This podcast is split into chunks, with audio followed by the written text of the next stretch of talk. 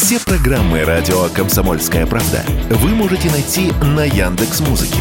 Ищите раздел вашей любимой передачи и подписывайтесь, чтобы не пропустить новый выпуск. Радио КП на Яндекс Музыке. Это удобно, просто и всегда интересно.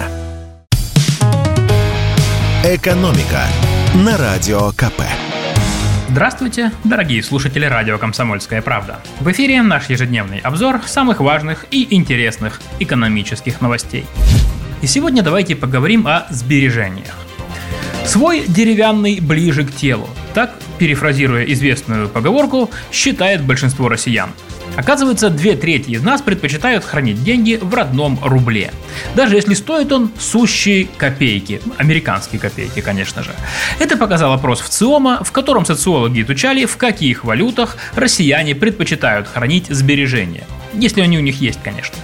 Кстати, опрашивали респондентов в июле, когда доллар уже взлетел выше 90 рублей, а евро превысил сотню. Вот что еще интересно.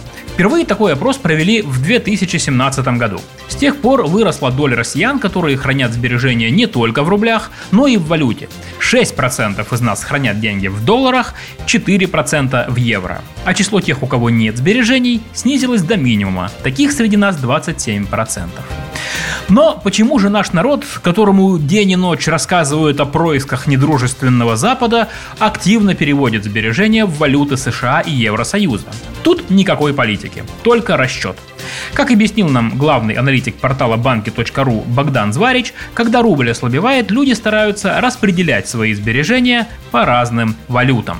При этом пик интереса россиян к иностранным валютам может приходиться как раз на моменты разворота, когда после сильного снижения рубль переходит к восстановлению, как это недавно произошло. Еще одно из открытий опроса – у россиян вырос интерес к альтернативным денежным знакам. Оказывается, 4% из нас хранят деньги не в рублях, долларах и евро, а в какой-то другой валюте. В какой именно, понять несложно. Как объясняет наш эксперт, если раньше россияне в основном фокусировались на долларе и евро, то теперь все больше внимания уделяют возможностям накоплений в китайских юанях.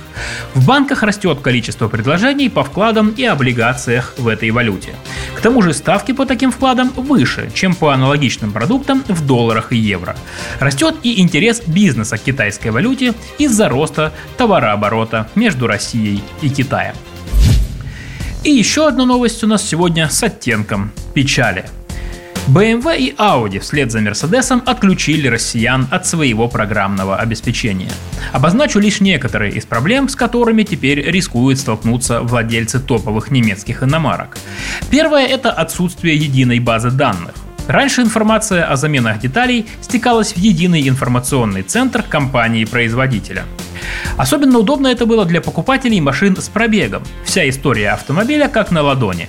Теперь ситуация изменилась. Официального доступа к единой базе нет, и покупатель уже не сможет узнать всю информацию о машине. Что продавец скажет, тому и верь.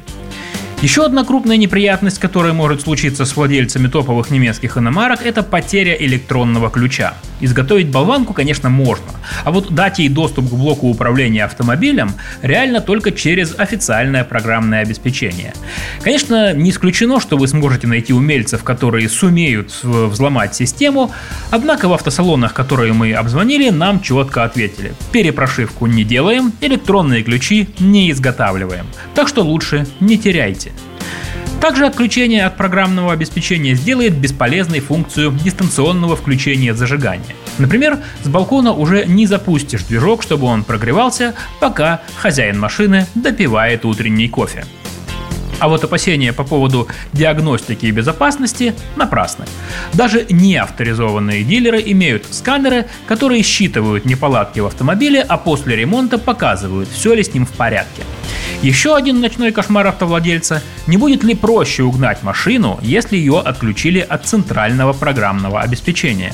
Но, как нам пояснили эксперты, на защиту от угона программное обеспечение не влияет. Да, фирменное ПО поможет найти автомобиль, определит его координаты и может даже отключить работу двигателя, если убедиться, что это действительно угон. Но то же самое может сделать и обычная противоугонная система.